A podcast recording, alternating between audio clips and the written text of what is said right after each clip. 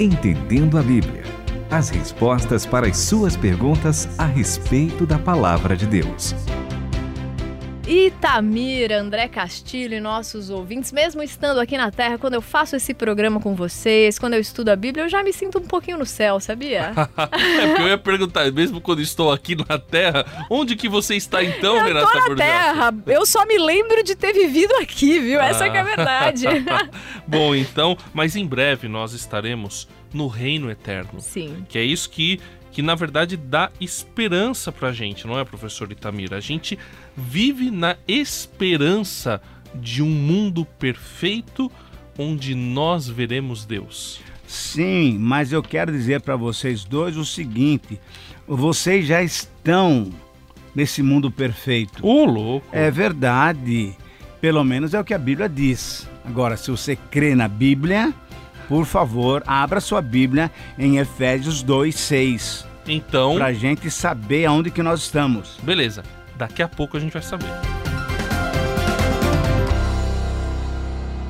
Primeiro nós vamos ouvir a pergunta do Vasile, do estado de São Paulo, que ele quer que o pastor Itamir responda. Renata, qual a pergunta do Vasile? Nós, os salvos em Jesus Cristo, iremos morar no céu ou na terra, uma vez que Deus fará novo céu e nova terra? Eu tenho uma história bonitinha do meu filho. Ah, conta, conta. Meu filho já fez, graças a Deus, pelo menos o, o, mais que uma oração indicando que quer receber Jesus como Senhor e Salvador da sua vida. Então já fez essa oração. Aí. E o seu filho tem quantos anos? Cinco. Então, isso. Aí ele virou para mim um dia, né? Ele tava falando assim: Ô papai, é, eu não quero morar no céu. Eu falei: Como assim, filho? Você não quer ver Jesus? Você não gosta de Jesus? Não, eu amo Jesus. Eu quero viver, eu quero morar com Jesus. Eu amo muito Jesus. Mas eu não quero ir para o céu porque tem umas nuvens estranhas no céu. Então eu não quero morar lá em cima.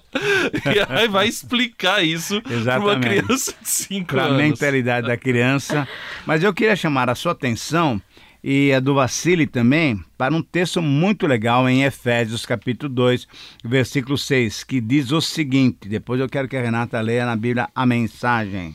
Ele nos ressuscitou juntamente com ele e nos fez assentar nos lugares celestiais em Cristo Jesus. Significa que você já está assentado nos lugares celestiais, embora eu estou vendo você aqui, inclusive se balançando nessa Sim. cadeira. Uma cadeira de uma rodinhas. cadeira de rodinha, A gente sempre bonita. balança muito nessa cadeira, não dá para ficar parado. Aliás, eu vou pedir para Deus, se eu tô assentado no lugar celestial, que tenha rodinha na cadeira, o balanço. A gente não sabe ficar Mas então quieto. nós já estamos nesses lugares celestiais, quer dizer, nossa vida tem que ser entendida da seguinte maneira: a nossa posição e a nossa condição. Mas antes disso, vamos ouvir a leitura da Bíblia, a mensagem, Efésios 2:6. Ele nos tomou para si e nos concedeu um lugar nos altos céus, na companhia de Jesus, o Messias. Não é demais?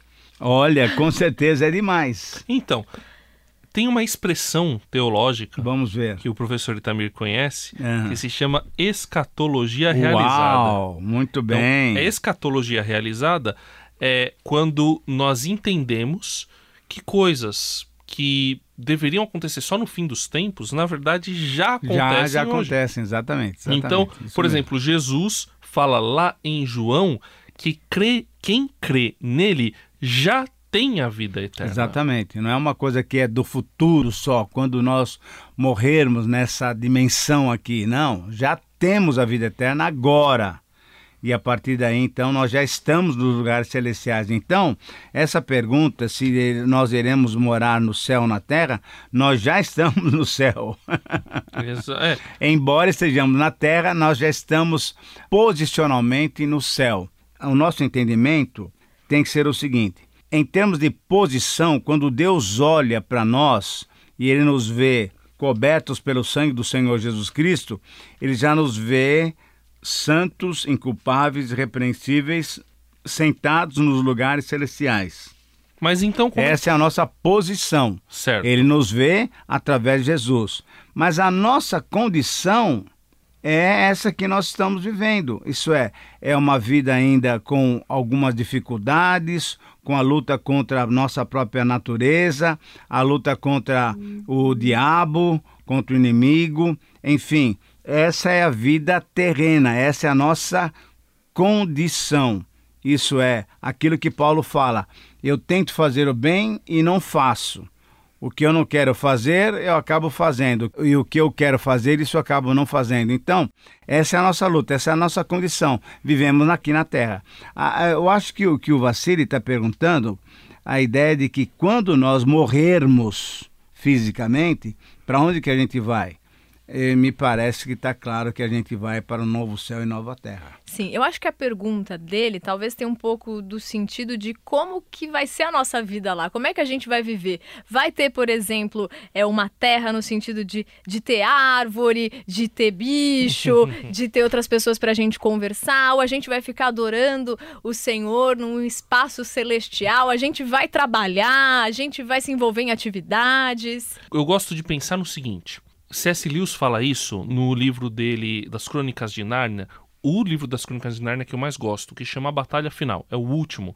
E metade do livro é a descrição do céu e você nem vê as páginas passarem, é muito gostoso. recomendo a leitura das Crônicas de Nárnia inteira, mas especialmente da Batalha Final.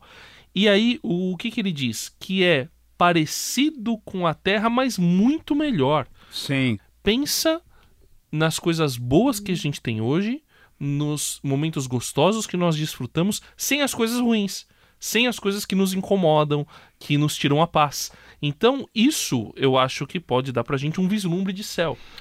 Inclusive, em Apocalipse capítulo 21, versículo 3 e 4, nos dá essa dica. E ouvi uma grande voz do céu que dizia: Eis aqui o tabernáculo de Deus com os homens, pois com eles habitará, e eles serão seu povo, e o mesmo Deus estará com eles, e ele será o seu Deus. Deus limpará Exatamente o que você estava falando, André. Deus limpará dos seus olhos toda lágrima e não haverá mais morte, nem pranto, nem clamor, nem dor, porque as primeiras coisas foram passadas. E olha só o que ele fala agora e o que estava sentado no trono me disse: Eis que faço nova todas as coisas. Todas as coisas. Isso é, nós temos então essa promessa muito clara de que a gente não vai ficar tocando harpa o dia inteiro lá, a eternidade inteira. É. Agora, o que né? eu acho interessante no versículo 2 desse capítulo 21, que via a cidade santa, Nova Jerusalém, que descia do exato, céu exato. da parte de Deus, enfeitada como uma noiva preparada para seu noivo. A impressão que eu tenho, professor Itamir, é que há uma confluência dessa dimensão sim, celestial sim, com a sim, nossa dimensão, né, se a gente pode chamar assim, e aí Deus torna a coisa uma coisa só, mas o paraíso perfeito que ele havia planejado. Completamente diferente lá... do que nós estamos experimentando. Exatamente, Exatamente lá em Gênesis 1. Exatamente. Diferente, melhorado. Melhorado, é, opa. É, quer dizer, melhorado só. É, não, não, não dá nem pra gente. É, só o fato de Perfeito, nós estarmos com pronto. Deus e Ele, por exemplo, enxugar toda a lágrima dos nossos olhos. Isso, vai enxugar o choro do pastor Itamir daqui ah, a pouco. Com eu já certeza. tô vendo aqui. Então, sem dúvida nenhuma, vai ser uma coisa assim fora de série. Uma coisa que eu sempre gosto de falar é o seguinte: quando nós aceitamos o Senhor Jesus Cristo, nós recebemos Ele como nosso Senhor Salvador, nós voltamos para o paraíso, voltamos para o Éden, só que com uma vantagem, uma vantagem significativa. Adão e Eva tinham a presença de Deus no paraíso batendo papo, ir lá de tarde, tomar um chimarrão, tomar um cafezinho, etc e tal. Café eu gosto. Né? Só que nós temos Deus dentro da gente, habitando em nós. Então, a vantagem nossa é muito maior. Não voltamos para ao paraíso, é como você falou, mas numa situação muito melhor, porque nós temos Deus conosco. E diante disso, então, sem dúvida, nós habitaremos novos céus e nova terra. Continue conosco, entendendo a Bíblia. Agora, um detalhe importante, Renata, que também eu acho que não pode ser perdido nessa situação aí, é, por exemplo, a gente vai trabalhar? Vai, mas não vai se cansar. Não vai sim, ter estresse, né? Não vai ter burnout. a gente vai aprender coisas novas? Eu creio que sim. tem, imagina o tanto de coisa que tem para aprender.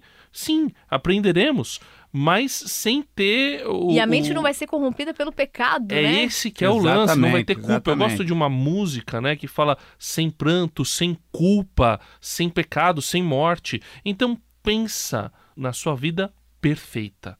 É isso que eu gosto de pensar que é o céu. Na verdade, como diz uma outra canção, eu só posso imaginar, porque não dá pra gente entender completamente. O que a gente sabe é que vai ser sem choro, sem dor, sem morte, sem pecado. Que eu acho que isso daí já nos dá um vislumbre muito interessante. Eu não gosto da imagem de ficar tocando arpinha, porque na boa eu acho isso muito chato, né? Eu gosto de pensar, é o mundo de Deus, aquilo Exatamente, que eu imagino de um mundo exatamente. perfeito e muito melhor. E uma coisa só para terminar é que o Paulo diz o seguinte: eu vou morrer e estar com Cristo. Então não vou estar aqui na terra mais. Eu vou estar com Cristo numa outra dimensão, numa outra situação de vida completamente perfeita. Porque tudo que vem de Deus é perfeito. E aqueles que já aceitaram Cristo, já têm esses vislumbres, já experimentam diversas sensações do que é ter toda a vida ressignificada por Ele, né? O trabalho, Paulo fala, né? Seja o comer, seja beber, seja qualquer coisa a fazer, seja feito para a glória de Deus, ou seja, até o nosso trabalho a gente já sai um pouco desse modo do estresse, do difícil, porque a gente faz como se fosse para Deus. Então que você vai experimentando, já tendo a expectativa que um dia vai ser plenamente tudo isso e na presença de Deus, o que vai tornar qualquer lugar, céu ou terra, maravilhoso. Obrigada pela tua pergunta. Mande outras para o nosso e-mail e para o nosso WhatsApp. O e-mail é entendendoabíblia@transmundial.com.br e o WhatsApp é 11 974 181 456. Esperamos por você. Entendendo a Bíblia, com Itamir Neves, André Castilho e Renata Burjato. Uma realização transmundial.